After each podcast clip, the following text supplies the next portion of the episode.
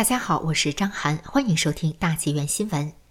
据海外媒体报道，美国国家情报总监约翰·拉特克利夫于八月二十八号通知联邦众议院和参议院情报委员会，将不再向国会提供有关选举安全的当面简报，但会以书面报告取代。原因是几次简报后，有敏感资讯未经授权外泄的情况。拉特克利夫在给国会的信函中解释说，这种做法可以支持国会负起监督选举安全、外国恶意影响和选举干预方面的责任，而且不被误解和政治化。这么做也能更好地保护我们的资源、做法及最敏感的情报，不会在未经授权下遭人披露或滥用。无疑，潜台词就是美国在几个方面的机密情报曾被人有意泄露和滥用。随即，川普总统在德州奥兰治的一个圆桌会议上明确谴责众议院民主党人泄露情报。他说：“无论是谢安达还是其他人，他们泄密。更糟糕的是，他们泄露了错误讯息。拉特克里夫厌倦了这种事，因此决定改采其他方法。因为你们这个委员会上有泄密者。”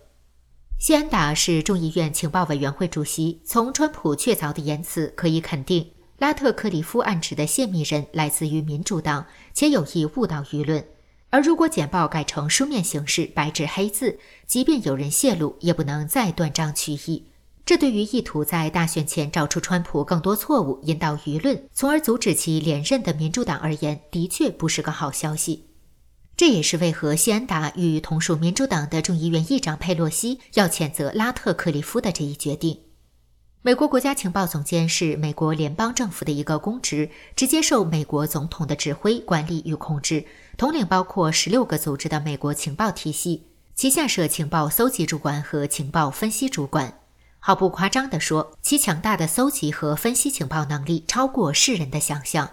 按照拉特克里夫的说法，他是除总统外掌握美国情报最多的官员，因此拉特克里夫的所言所行举足轻重。其以书面报告取代口头报告防范的，恐怕不仅仅是民主党人。就是这样一位掌握美国强大情报网的人物，在八月三十号接受了美国福克斯新闻网马瑞尔节目二十分钟的采访。除了指出根据民主党泄密的内容得出的俄罗斯的威胁大于中共的威胁是错误，以说明自己做出上述决定的原因之外，还披露了如下信息：一、关于病毒。第一起聚集性传染病例出现在武汉。他说：“我们有很大把握来说明病毒起源于中国武汉。病毒被允许从中国传播，中共隐瞒了人传人的事情。他们对社区内人传人现象轻描淡写，还不允许他国采取旅行禁令等措施。二，中共采取大量且精密的行动，对美国大选的干扰活动是其他国家望其项背的。中共正在进行大规模的精密的渗透活动。”其他国家与之相比可以说是微不足道，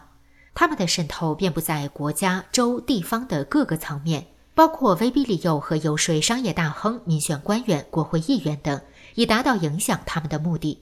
他们利用中间人或者代理人进行游说渗透，有时候甚至敲诈勒索，要求他们支持亲共政策或者反对川普政府的政策，这是系统性的。三。我们收到的大量情报，无论是从经济、军事还是科技方面来看，中国都是我们最大的威胁。情报界对中共威胁发出了警告，看过情报的人都知道那是个威胁。上述信息似乎并不算新鲜，因为此前美国若干政要和报告都已点出。但由拉特克里夫说出，有着更重要的意义，那就是他在暗示美国已经掌握了北京政权在上述几方面确凿的罪证。这也意味着，即便中共否认，在这些证据方面都是徒劳的。众所周知，在中共病毒肆虐全球后，面对世界的指责，中共一再混淆视听，一会儿将病毒栽赃到美军身上，一会儿称无法确定来源，一会儿又说来自国外。同时，对于自己与世卫勾结、隐瞒疫情、导致疫情扩散以及囤积大量防护产品之事，也是百般狡辩，就是不承认责任在自己身上。正是基于美国强大的情报系统，川普总统等美国政要意识到了罪恶之源正是中共。川普发出了追责中共的声音。追责的前提是要有无可辩驳的证据。拉特克里夫对此公开给出了明确的答案，而这些证据中应该包括香港逃美科学家严立梦提供的大量材料。